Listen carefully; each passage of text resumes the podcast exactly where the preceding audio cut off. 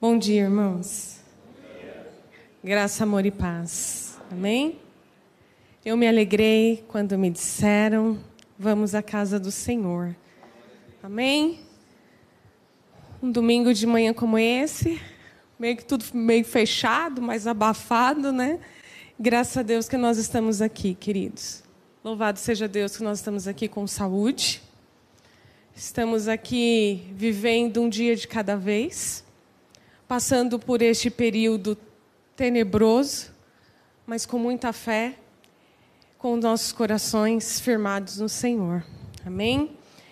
Eu quero primeiramente agradecê-los de coração pela, pelas as intercessões, pela minha vida muito obrigada, irmãos. De coração, sou muito grata a vocês que me ajudaram em oração e intercessão a passar por um momento delicado na minha vida, mas que graças a Deus o Senhor tem me sustentado e através da vida dos meus irmãos, que eu sei que muitos de vocês sempre têm lembrado de mim em oração.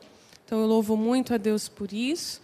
Eu estou no meu processo de tratamento, mas, para a graça de Deus, é, os resultados são bem promissores. É, até, como disse semana passada o meu médico, que agora eu sigo o tratamento mais para cumprir protocolo do que necessariamente de necessidade de tratamento. Então, graças a Deus, o que se esperava que levaria em torno de uns quatro meses, desde a da última consulta, que foi em 25 de outubro, que eu fui no meu médico, e dali os exames que eu estava fazendo semanalmente se passaram para um mês. E esse último que eu fiz em 30 de novembro, para a glória de Deus, o meu beta-HCG já deu como indetectável, então, é, sem nenhum mais, como disse o médico para mim, indício de tumor dentro do útero. Então, eu louvo a Deus, irmãos, e louvo a vida de vocês, de cada pessoa que intercedeu por mim. Amém? Muito obrigada de coração, irmãos. A família de Cristo é que nos sustenta nessa terra, queridos. O Senhor nos sustenta para a eternidade.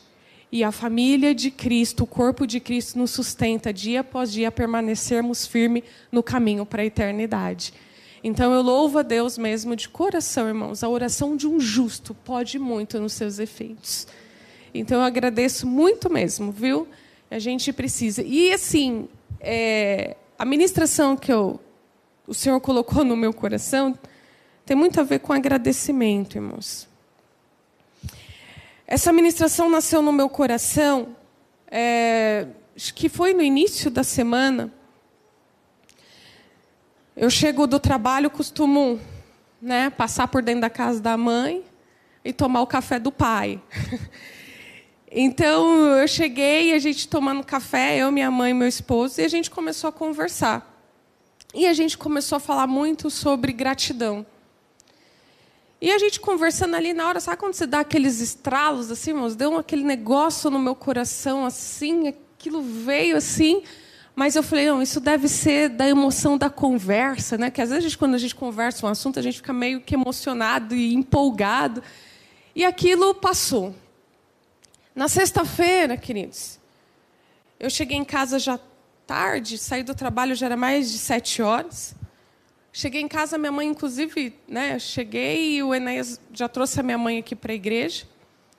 E aí me chamaram no portão e quando eu fui atender, era a Silvia, a filha do irmão Claudio Honor.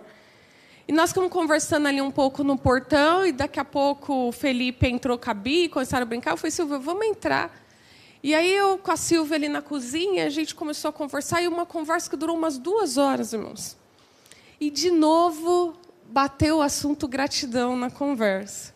Eu e a Silvia começamos a lembrar de coisas, porque a, a Silvia tem uma participação muito forte na minha vida, irmãos. E quando eu era professora de escola bíblica, a Silvia era superintendente da escola bíblica.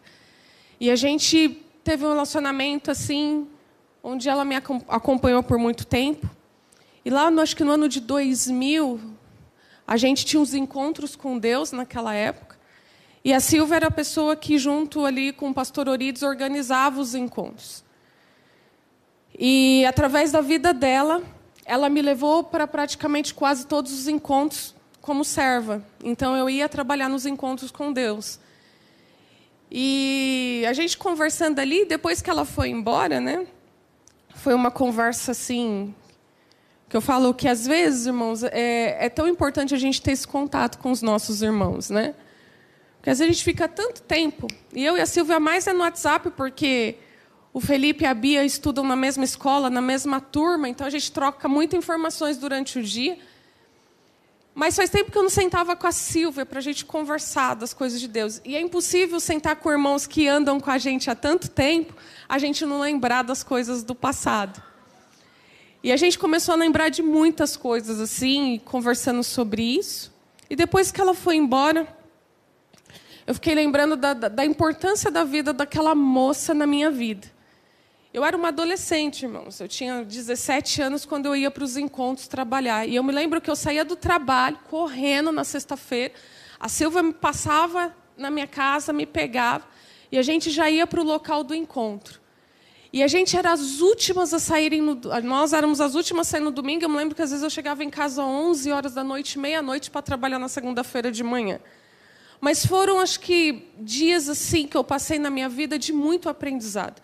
Eu acho que eu fui muito mais ministrada por Deus trabalhando no encontro do que propriamente no dia que eu passei pelo encontro.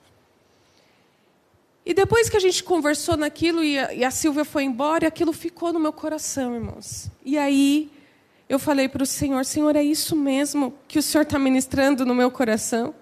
E Deus falou: É. E ontem, limpando casa, lavando banheiro, irmãos. Porque às vezes as pessoas acham que eu não faço isso, mas eu faço, irmãos. Eu lavo banheiro, eu lavo privado, eu faço essas coisas, irmãos. E lavando o banheiro, eu percebi o Espírito Santo falando no meu coração, irmãos. E ali, lavando o meu azulejo, esfregando, eu comecei a chorar. E o Senhor concluía aquilo que Ele queria ministrar.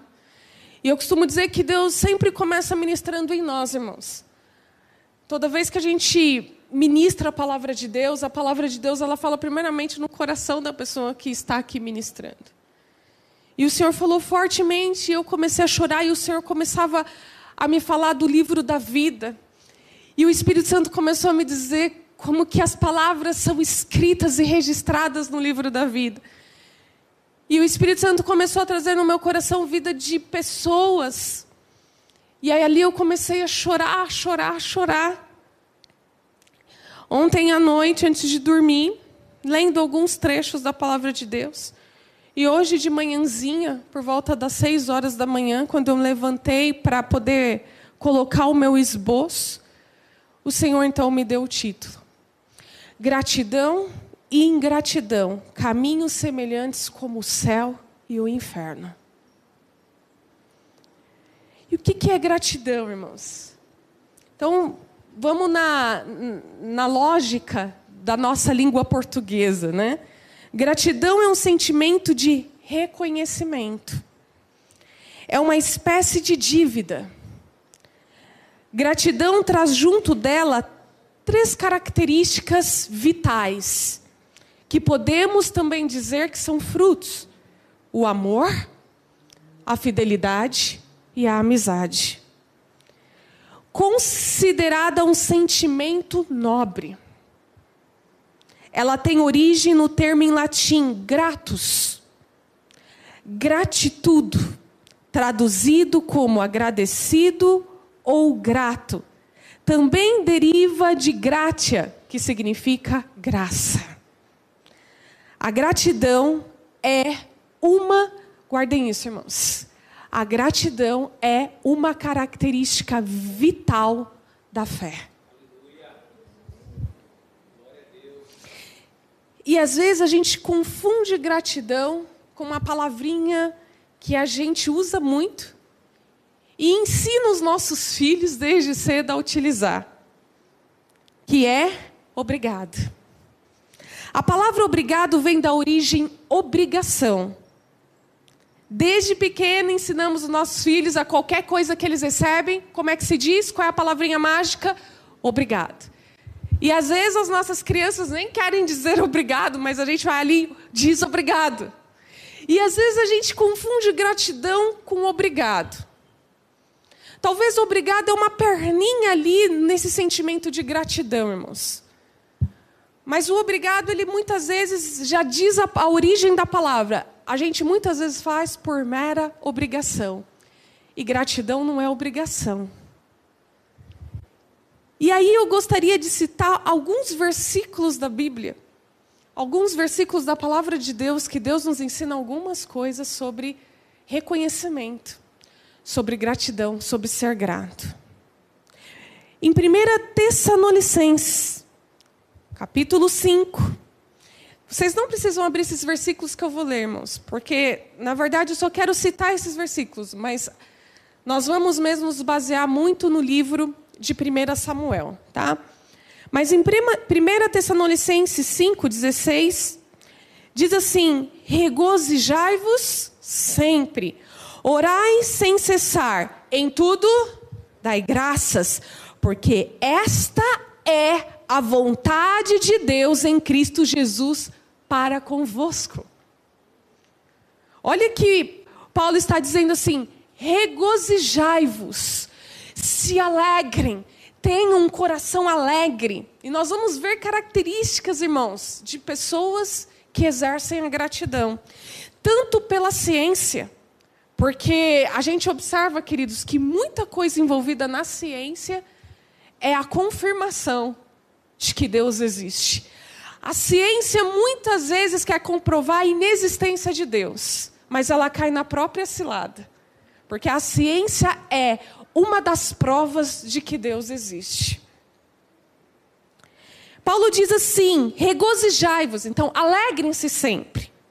Orai sem cessar em tudo. Em tudo. Não é em algumas, não é talvez nesta, talvez em tudo. Seja nos momentos festeiros, seja nos momentos de alegria, seja nos momentos de vitória, seja nos momentos de conquistas, seja no momento de superação, mas seja no momento de derrota, seja no momento de luto, seja no momento do fracasso, seja no momento de decepção, em tudo dai graças. Porque esta é a vontade de Deus em Cristo Jesus para nós. Ou seja, gratidão é uma vontade de Deus para as nossas vidas, irmãos. Observe que Deus não fala para nós só orar. Ele diz: orem sem cessar, dando graças a tudo.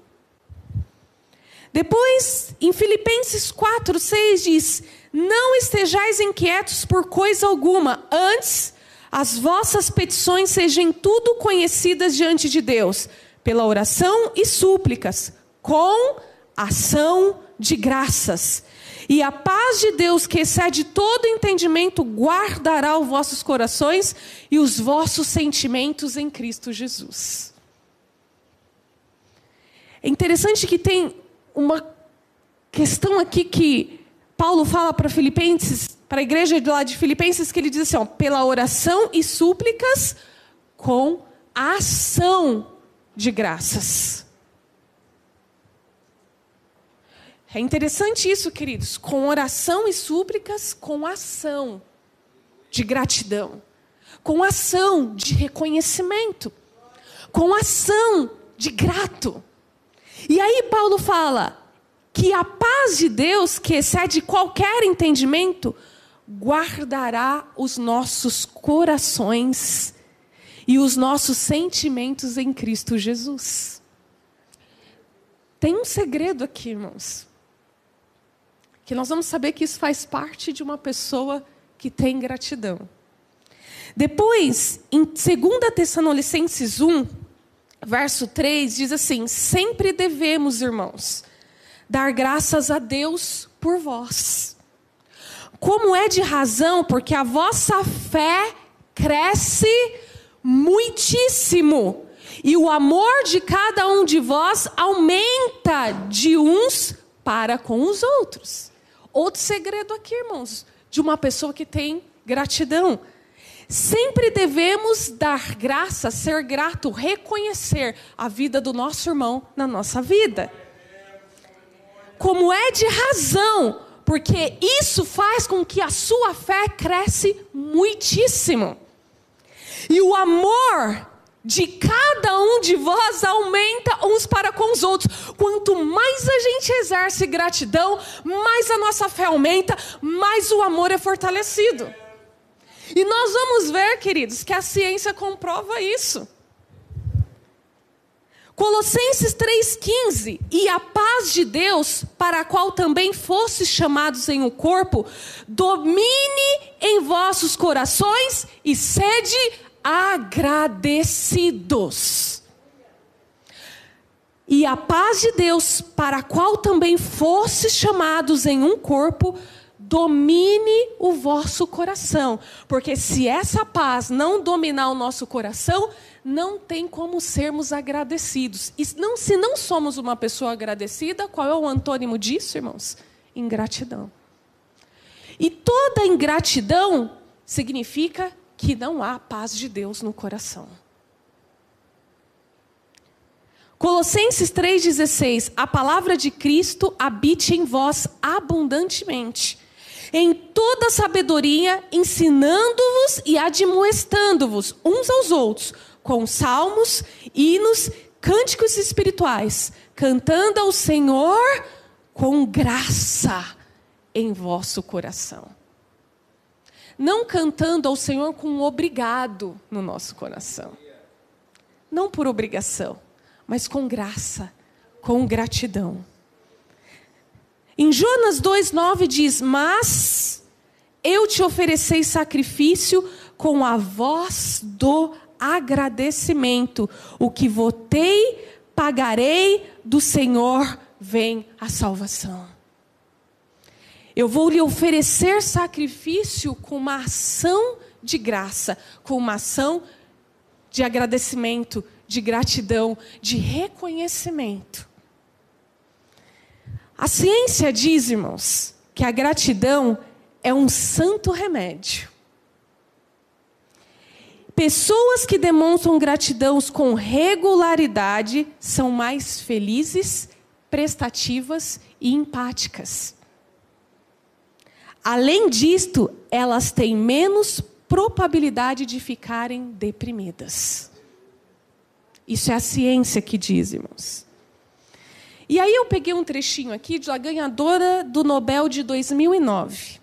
A ganhadora do Prêmio Nobel de Medicina em 2009, Elizabeth Blackburn, descobriu que o nosso DNA tem enzimas que ficam mais curtas à medida que envelhecemos impedindo a renovação celular. Vários fatores influenciam o cumprimento dessas enzimas, chamadas de telômeros. De acordo com o autor do livro A Biologia da Crença e o doutor em biologia Bruce Lipman, um desses fatores é a gratidão.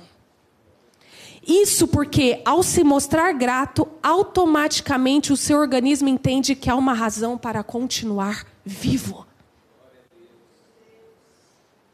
Cris, eu estou até me arrepiando. Essa médica, ela descobriu que quanto mais a gente é grato, quanto mais a gente exerce a gratidão, o nosso cérebro, automaticamente, ele começa a dizer para o nosso corpo de que existe vida. Quanto mais a gente exerce a gratidão, médicos dizem que nós produzimos em nossas células mais imunidade. Olha que interessante isso, irmãos. Quanto mais a gente exerce grato, e o nosso cérebro ele entende que é, às vezes a gente fala assim, poxa, como é que eu vou conseguir fazer isso? Eu acho que eu já até falei isso aqui. É, essa questão de quanto mais a gente faz, mais bom nós vamos ficando naquilo. Porque isso é um, exer um exercício do nosso cérebro. Quanto mais se pratica, melhor fica. E a ciência diz que a pessoa que exerce muito gratidão, A pessoa que exerce muito reconhecimento, que é grata, grata por tudo, pelas pequenas coisas que acontecem na vida, grata às pessoas que têm esse exercício. Por mais que a gente envelhece e as nossas enzimas vão se perdendo, se comprovou que em pessoas idosas que praticam e tiveram na sua vida uma prática de gratidão, são pessoas mais saudáveis. E quais são os benefícios da gratidão segundo a ciência? A pessoa que consegue ter gratidão, ela dorme melhor. A pessoa que exerce gratidão sofre menos com o cansaço. Sabe quando você é grato pelo teu trabalho, irmãos? E por mais que você está cansado do teu trabalho, mas você não sofre tanto. Porque você faz aquilo com tanta gratidão no teu coração, você é tão grato por aquilo, que você não sofre com isso. As pessoas que exercem gratidão são pessoas bem-humoradas. Pessoas que exercem mais isso segundo a ciência, irmãos. Pessoas que exercem gratidão são pessoas que têm uma autoestima boa. É uma pessoa que qualquer favor que se faz para ela, ela vê aquilo como um reconhecimento, merecido de reconhecimento. Então é uma pessoa mais bem-humorada, com uma autoestima melhor. As pessoas gratas possuem menores níveis de biomarcadores inflamatórios, relacionado principalmente com a saúde cardíaca. Diz as ciências que pessoas que exercem muita gratidão durante a sua vida, irmãos, têm menos problemas cardíacos, menos inflamações no organismo. Pessoas gratas auxiliam na conexão com pessoas, tornam as relações mais próximas. Isso pela ciência. Mas e pela palavra de Deus, queridos? O que, que Deus nos ensina sobre gratidão? E agora eu quero que você abra sua Bíblia em 1 Samuel, capítulo 18 uma história muito conhecida por nós. 1 Samuel, capítulo 18, verso 1. Nós vamos falar de Jonathan e Davi. Um exemplo de gratidão características de amor, fidelidade e amizade. Amém? 1 Samuel 18:1 diz: Sucedeu que, acabando Davi de falar com Saul, a alma de Jonatas se ligou com a de Davi.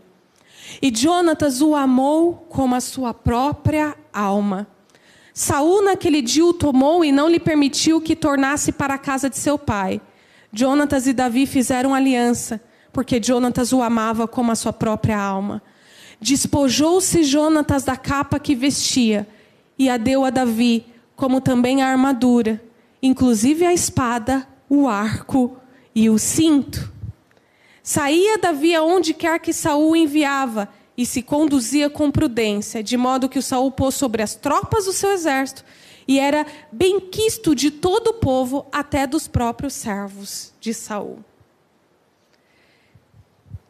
Queridos, Jonatas, quando viu Davi, o que despertou no coração de Jonatas, a ponto da palavra de Deus usar tanto é, irmãos, que existem berrações desse trecho da Bíblia aonde algumas pessoas dizem que aqui é a prova que na Bíblia existe um caso de homossexualismo.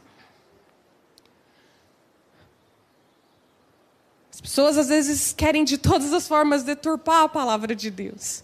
Mas o que houve aqui, irmãos, foi um coração de gratidão. O que houve aqui em Jonathan porque quando a gratidão arremata o nosso coração, desperta em nós fidelidade, desperta em nós amor, desperta em nós algo que nós chamamos de amigo. E Jesus nos ensinou, porque ele fala assim: Eu vos chamo de amigo. Jonatas aqui diz a palavra de Deus que a alma dele se ligou a Davi por gratidão. Quando nós somos gratos, irmãos, quando nós temos gratidão no nosso coração, nós temos um vínculo, a gente quer de todas as formas fazer um reconhecimento às pessoas. Eu me lembro uma certa vez que quando meu esposo completou 10 anos de sociedade bíblica, ele fez uma coisa assim que eu falei para ele, puxa, o que você fez foi tão bonito. Eu lembro que ele, daquele valor que ele ganhou de prêmio, ele pegou uma parte daquele valor e ele abençoou a vida da pessoa que o colocou lá dentro daquela empresa.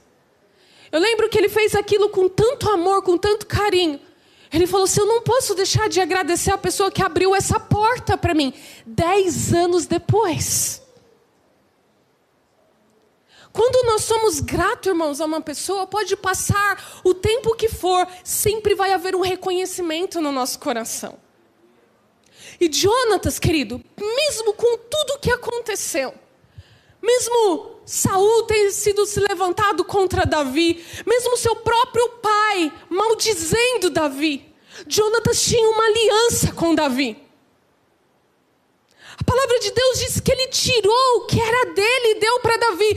Quando nós temos um coração grato, a gente tira de nós para darmos, irmãos, porque isso é reconhecimento. Nós tiramos de nós. A palavra de Deus diz que Jonathan se despojou daquilo que ele tinha como valor de guerreiro, da espada dele, da armadura dele, e deu a Davi.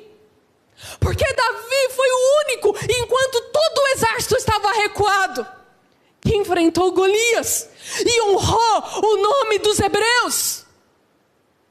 Isso para Jonatas, irmãos, foi uma coisa linda. Isso para Jonatas foi uma coisa extraordinária. Ele olhou para Davi como um gratidão, gratidão porque você não fez o nosso povo passar vergonha.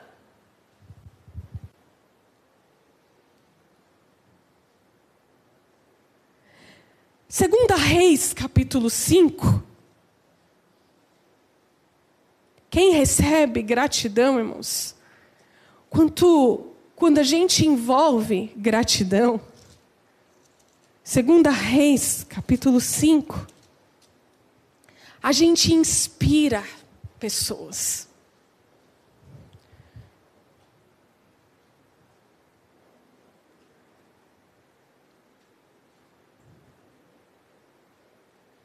Glória a Deus.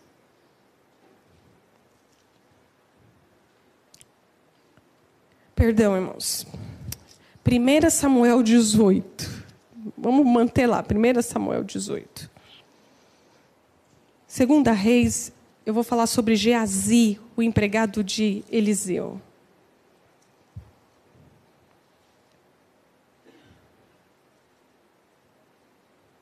Glória a Deus.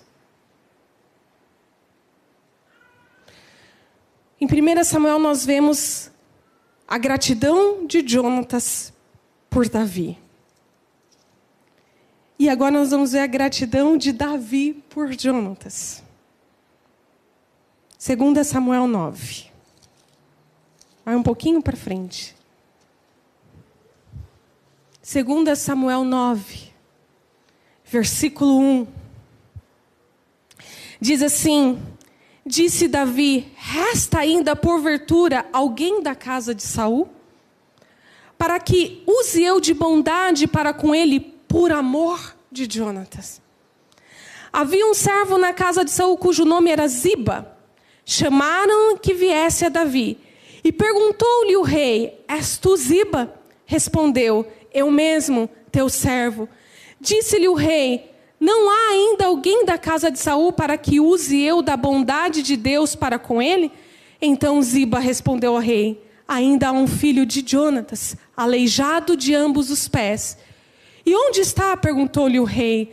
Ziba lhe respondeu: Está na casa de Maquir, filho de Amiel, em Lodebar. Então mandou o rei Davi trazê-lo de Lodebar, da casa de Maquir, filho de Amiel. Vindo Mefibosete, filho de Jonatas, filho de Saul, a Davi, inclinou-se, prostrando-se com o rosto em terra. Disse-lhe Davi, Mefibosete, ele disse: Eis aqui teu servo.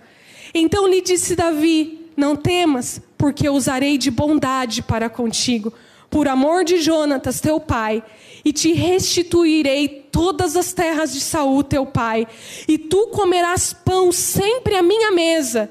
Então se inclinou e disse: Quem é teu servo, para teres olhado para um cão morto, tal como eu? Chamou Davi a Ziba, servo de Saul, e lhe disse: Tudo o que pertencia a Saul e toda a sua casa, dei ao filho de teu senhor. Trabalhar-lhe-ás, pois, a terra, tu e teus filhos e teus servos, e recolherás os frutos, para que a casa de teu senhor tenha pão que coma. Porém, Mefibosete, filho de teu senhor, comerá pão sempre à minha mesa tinha Ziba quinze filhos e vinte servos. Disse Ziba ao rei: Segundo tudo quanto meu senhor o rei manda, o seu servo assim o fará. Comeu, pois, Mefibosete à mesa de Davi como um filho pequeno, como um filho do rei. Ah, queridos, o que Jonatas fez ficou registrado. Porque tudo que a gente faz, irmãos, com um coração grato, tudo que a gente exerce com gratidão, nos faz de nós pessoas abençoadas. Jonathan viveu um fim muito triste, irmãos, por causa de Saul. Mas ele teve um filho. E esse filho ficou lá, ó, anos esquecidos. Mefibosete aleijado, vivia de favor dos outros, morava de favor na casa de Melquis. Mas Davi também tinha um coração grato, irmãos. E diz a palavra de Deus que Davi falou: Eu preciso fazer bem se ainda existir um descendente de Jonathan. E quando ele soube que o filho de Jonathan vivia de favor, Davi falou assim: Eu darei tudo que era de Saul a Mefibosete. E a partir de hoje, ele vai sentar à minha mesa e vai comer junto com os meus filhos. Quando a gente é grato, irmãos, a gente exala gratidão, a gratidão bate de volta em nós. É um reflexo É um reflexo, querido. Quantas vezes, irmãos, a gente agradece, quantas vezes a gente tem um espírito grato, e isso não estou dizendo só entre nós, filhos de Deus, mas às vezes na tua casa, no teu trabalho, às vezes num restaurante que você frequenta, na academia que você vai, na escola, você ser grato ao teu professor, você ser grato ao teu superior, você ser grato aos teus pais, você ser grato àquelas pessoas que te fazem bem. Irmãos, nessa terra a gente não faz nada sozinho. Você ser grato as pessoas que te servem para que você tivesse sentadinho, para que essa igreja tivesse limpinha, para que tudo tivesse organizado. Alguém chegou aqui antes. Alguém recolheu o lixo, alguém ajeitou, alguém fez o café, alguém está ali perto da porta do portão vigiando, para que você senta e você possa usufruir do culto ao Senhor. É ser grato nas pequenas coisas. É ser grato nas pessoas que te fazem bem. É você agradecer. O, o, garçom que te serviu com, com carinho, o garçom que te sorriu, é você agradecer o motorista que você pega ônibus todos os dias e vê aquela mesma pessoa ali te levando, te dando um bom dia. Queridos, gratidão faz com que a nossa fé cresça, gratidão faz com que a gente aproxime as pessoas. Quando nós temos um espírito grato, quando a gente consegue exercer isso, é a vontade de Deus, irmãos. Gratidão é a vontade de Deus. O Senhor nos ensina isso. A palavra de Deus nos ensina isso. Paulo nos ensina muito sobre a gratidão, queridos. E você quer ver uma coisa que acaba com o coração de Deus? Você vê o que é uma coisa que destrói o coração de Deus, querido? É a ingratidão. É a falta de reconhecimento, é a falta de ser grato, é a falta de dar graças.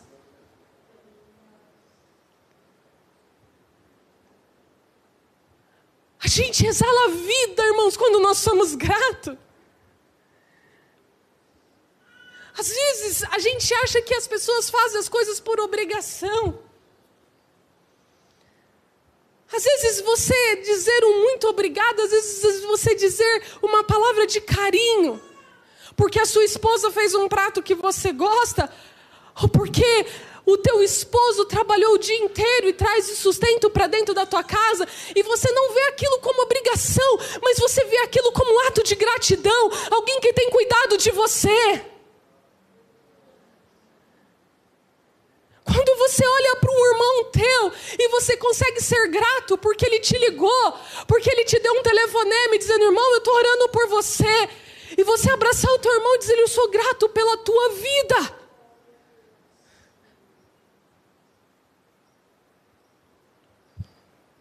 Às vezes, irmãos, a gente deixa passar a oportunidade de nós exercermos gratidão. Não deixe a oportunidade passar. Gratidão faz parte da vontade de Deus. Às vezes você fala assim, pastor, eu vou, dar, vou ser grata a um ímpio se ele foi um canal de bênção na sua vida, se ele foi um canal que te abriu porta, que te abençoou, seja grata ao ímpio, porque a palavra nos ensina que nós temos que amar os nossos inimigos. E Davi e Jonathan fizeram isso, irmãos. Jonathan não mais vivo, mas o seu filho usufruiu do seu ato de gratidão, do seu ato de amor, do seu ato de zelo pela vida de Davi. E Davi não era nem rei, quando Jonathan diz que a sua alma se ligou a ele. O seu filho usufruiu da sua gratidão. Queridos, a tua descendência pode usufruir do teu ato de gratidão.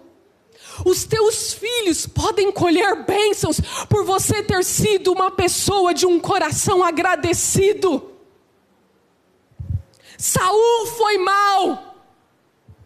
Mas Jonathan quebra isso quando ama e reconhece Davi e o agradece. E o seu filho, o neto de Saul, aquele que lançou uma espada para acabar com Davi, sentou à mesa do rei e comeu todos os dias da sua vida até a sua morte com os filhos do rei.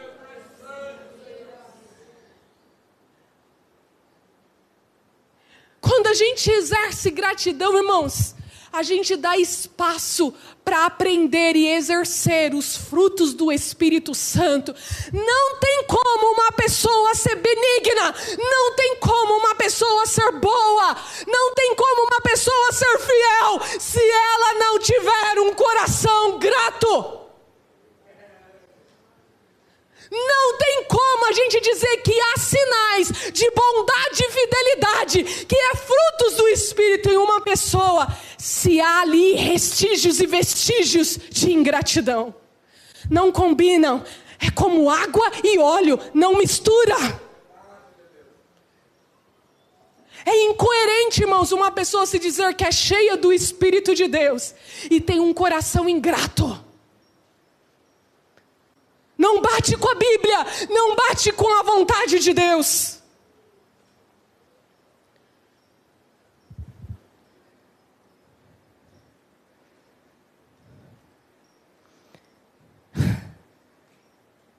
Os dez leprosos. Lucas 17, do 15 ao 19, conta a história que nós conhecemos, irmãos, dos dez leprosos que gritavam para Jesus: tenha piedade de mim. Jesus curou os dez, mas só um voltou. E Jesus diz: aonde estão os outros nove? Pelo teu ato de agradecimento, Jesus disse para o leproso samaritano: A tua fé te salvou.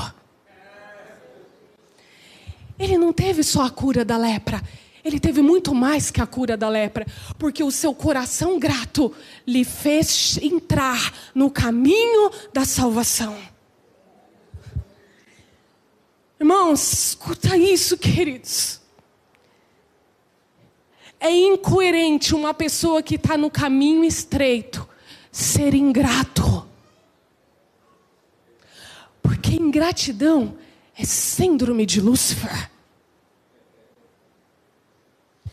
Não tem como eu estar no caminho estreito, caminho ao reino de Deus, com um coração ingrato.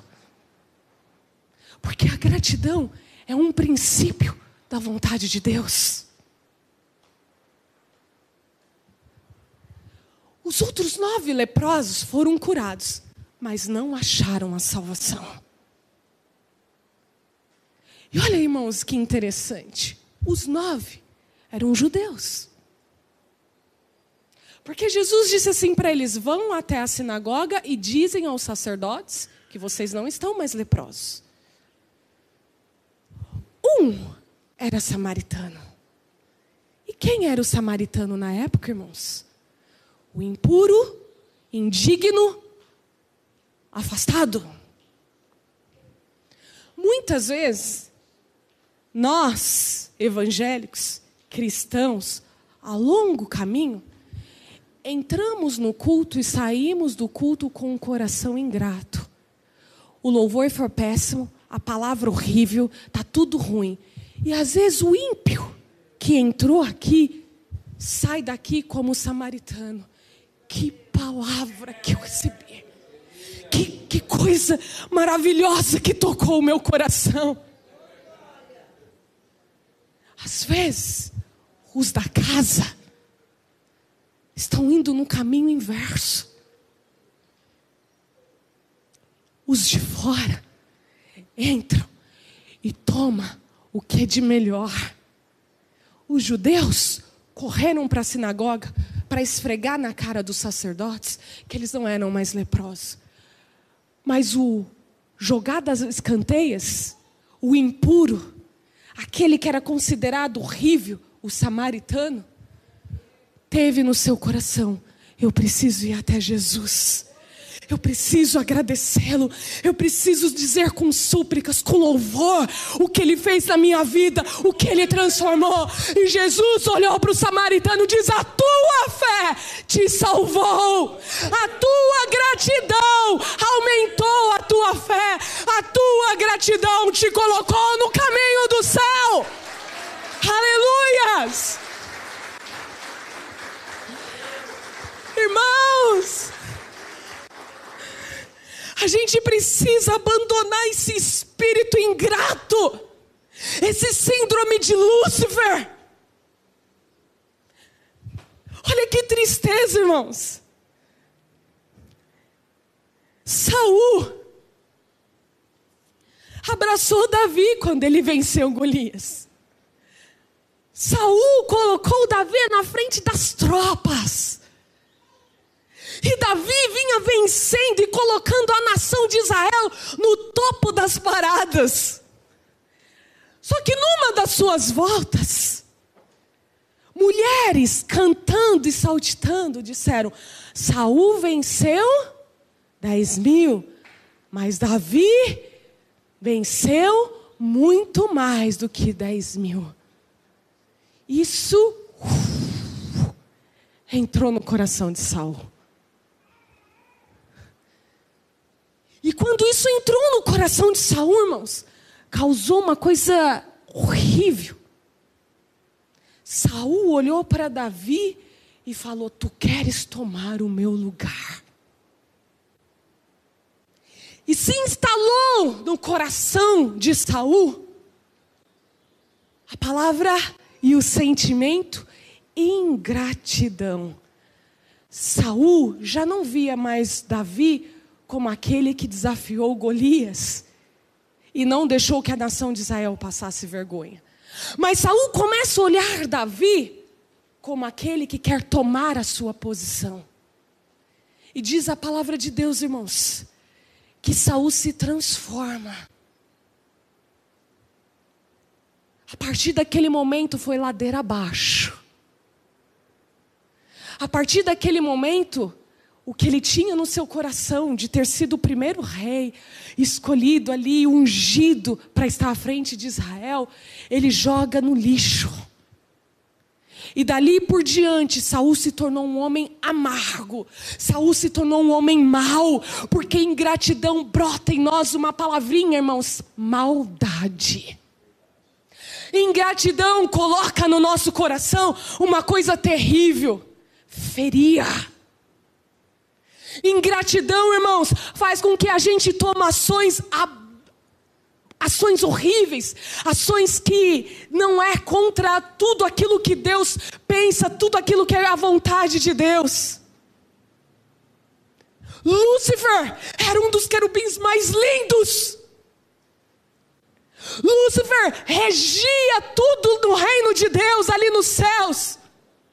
Mas a ingratidão no seu coração o fez querer a posição de Deus e o fez o lhe tornar o ser mais horrível, irmãos, da terra. Ele fez se tornar Satanás. E queridos, todo ato de ingratidão é trazido por ele, é implementado por ele. Satanás fez isso no jardim do Éden. Satanás fez com que Eva e Adão esquecessem o quão eles deveriam ser gratos pelo seu Criador. Satanás implementou no coração de Eva uma fagulha de ingratidão. Você sabe por que tem muitos filhos de Deus morrendo e saindo do caminho dos céus para o caminho do inferno, irmãos? Porque tomou um atalho ingratidão. Saul, queridos, morreu de forma vergonhosa. Saul foi consultar feiticeiros. Porque deixou que a ingratidão brotasse no seu coração. Quando eu pedi para vocês abrirem segunda Reis, para a gente não perder tempo, conta a história de Gease. Gease é meio que um um, um coadjante ali da, da, da, história, né? Ele, mas no finalzinho da história de Naamã, irmãos, ele aparece. A gente sabe que Naamã chega na casa do profeta e Eliseu manda Gease dizer para ele, manda ele lá e mergulhar lá sete vezes. Naamã na hora ficou meio revoltado porque o profeta não quis vir falar com ele. Mas o seu soldado falou: faz o que o profeta está pedindo. Naamã fez e foi curado. E quando ele volta, Eliseu sai ao seu encontro e Naamã diz assim: Eu quero te agradecer, Eliseu. Eu quero te dar pratas, eu quero te dar ouro. E Eliseu fala: Eu não quero nada. Vá em paz. E Naamã vai embora, irmãos. Mas Gease bateu e disse: Filho de uma mãe, como ele não quer nenhum ouro, isso daí vai mudar a minha vida. Isso ia mudar minha vida. Ele, mais do que certo, a gente tinha que receber. Naamã está dando. Aliás, o profeta que falou para ele, por causa do profeta e de mim, que eu vou dar o recado para ele, ele foi curado. Então Gease tem uma brilhante ideia. Eu vou atrás de Naamã, vou falar que o Eliseu se arrependeu, e aí ele vai me dar o tesouro. E ele foi, irmãos. E Naamã, todo feliz, deu dez vezes mais, a ponto de dois soldados de Naamã ter que ajudar Gease a voltar com tudo que ele ganhou. Gease voltou feliz, porque o ingrato é avarento, irmãos. O ingrato é avarento. Você sabe o que Gease faz? Esconde tudo. Porque o ingrato é só vem a nós, o vosso reino, fio, nada. O ingrato, ele só quer, só quer, só quer, só quer. Porque é ingratidão. Ele não sabe agradecer. Ele não sabe. Por isso que ele é uma pessoa que nunca está satisfeito com nada. Se ele tem um relógio de dois mil, ele quer o de oito. Se ele tem o de oito, ele quer o de oitenta. Se ele tem o de oitenta, ele quer o de oitocentos. Ele nunca está feliz. Mas quando Geás, irmãos, entra, Eliseu fala: Onde tu foste, Gease? Lugar nenhum, Senhor. Tu mentiste. E pelo que você fez, Deus está lançando sobre você a mesma doença que tinha em Naamã. Sabe qual é o caminho da ingratidão, irmãos? Doença. As pessoas ingratas são doentes. As pessoas ingratas têm um coração amargo. As pessoas ingratas, irmãos, têm um rosto fechado. Às vezes, a gente quer tirar proveito. Mas as pessoas que são gratas, irmãos, as pessoas que têm a graça no seu coração, elas amam dar, elas amam reconhecer.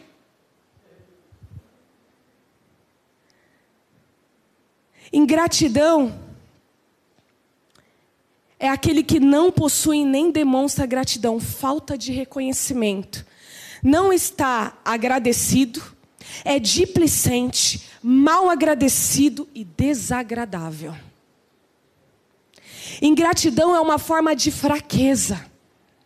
Jamais conheci homem de valor que fosse ingrato, disse Johann Gold. Shakespeare Shakespeare diz assim, irmãos: ter um filho ingrato é mais doloroso do que a mordida de uma serpente. 1 Coríntios 4, 7 diz: Pois quem torna você diferente de qualquer outra pessoa? O que se o recebeu, por que se orgulha, como se assim não fosse? Salmos 95, 10. Durante 40 anos fiquei irado contra aquela geração e disse: Eles são um povo de coração ingrato, não reconheceram os meus caminhos. Deus disse isso, irmãos dos Hebreus. Por isso que eles permaneceram 40 anos no deserto e não viram Canaã. Porque Deus disse isso. Vocês são um povo de coração ingrato, não reconheceram o que eu fiz por vocês. Romanos 1:21, porque tendo conhecido a Deus, não o glorificaram como Deus, nem lhe renderam graças, mas os seus pensamentos tornaram-se fúteis e um coração insensato deles obscureceu-se. 2 Timóteo 3,2: Os homens serão egoístas, avarentos, presunçosos, arrogantes, blasfêmios, desobedientes aos pais, ingratos, ímpios. Salmo 106, 13 e 14. Mas logo se esqueceram de que ele tinha feito e não esperaram para saber o seu plano. Dominados pela gula no deserto, puseram Deus à prova nas regiões áridas. Razões de sermos ingrato: negligência. Nós negligenciamos, irmãos, aquilo que Deus faz na nossa vida. Nós, nós negligenciamos que o ar que a gente respira a cada dia provém de Deus. Nós negligenciamos, irmãos, o amor de Cristo. Quando a gente não ama o próximo como a nós mesmos. Nós negligenciamos nós, irmãos, entramos no automático. A gente não agradece mais as pessoas, irmãos. A gente não agradece mais às pessoas, as pequenas coisas da nossa vida. A roupa que a gente veste, a comida que tem na nossa mesa, o pão de cada dia, a casa que a gente tem. A gente está sempre em petições para Deus, porque Deus, o seu filho não merece isso, porque Deus, eu não mereço passar por isso, porque Deus, porque a gente sempre fica falando, eu não mereço, o que, que nós merecemos, irmãos? O que temos foi dado de graça, porque nós somos imerecidos do amor do Pai. Jesus precisou pagar um alto preço para que o véu se rasgasse, nós somos imerecidos da glória de Deus. Irmãos, a gente tinha que todo dia dizer: Senhor, obrigada. Obrigada porque só do Senhor ter me achado, só do Senhor perdoar os meus pecados. Mas nós somos negligentes, irmãos. Uma outra razão que nos faz ser ingrato, o sentimento de onipotência. Eu posso. Tudo que eu faço é com o meu esforço. Eu não preciso de ciclano para nada. Eu não preciso de fulano para nada. O único onipotente que existe é Deus, irmãos. Deus não precisa de ninguém. Nós precisamos, querida. Quando você está no hospital, às vezes você tem que ser banhado, não é? Vem uns enfermeiros te banhar. Quando você está no hospital, tem alguém que tem que achar a tua veia.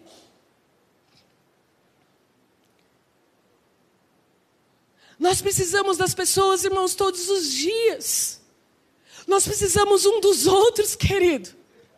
Nós não somos onipotentes e esse sentimento de que eu posso, eu fiz, foram com os meus esforços. Isso é ser presunçoso. É sinais de pessoas ingratas, irmãos. Cuidado, filho. Quando você diz assim, eu já sou independente, eu não preciso do meu pai e da minha mãe para mais nada. Cuidado. Até hoje, irmãos, eu preciso do meu pai e da minha mãe. Cuidado, queridos, porque às vezes a gente negligencia as coisas. A gente vai negligenciando e a gente perde a oportunidade de ser grato. Uma outra razão que nos faz também sermos ingratos, o egocentrismo. Merecimento não gera gratidão quando eu acho que eu mereço. Quando eu acho que eu tenho aquilo, isso não gera gratidão, irmãos. Quando eu acho que tudo está em mim. Quando eu acho que se eu não tiver aqui, o louvor não vai acontecer. Quando eu acho que se eu não tiver aqui as coisas não vão andar. Quando você acha que você, se eu faltar no meu trabalho, nada acontece. Irmãos, para de egocentrismo. Ninguém é insubstituível. Deus disse: se vocês não me louvarem, as pedras louvarão.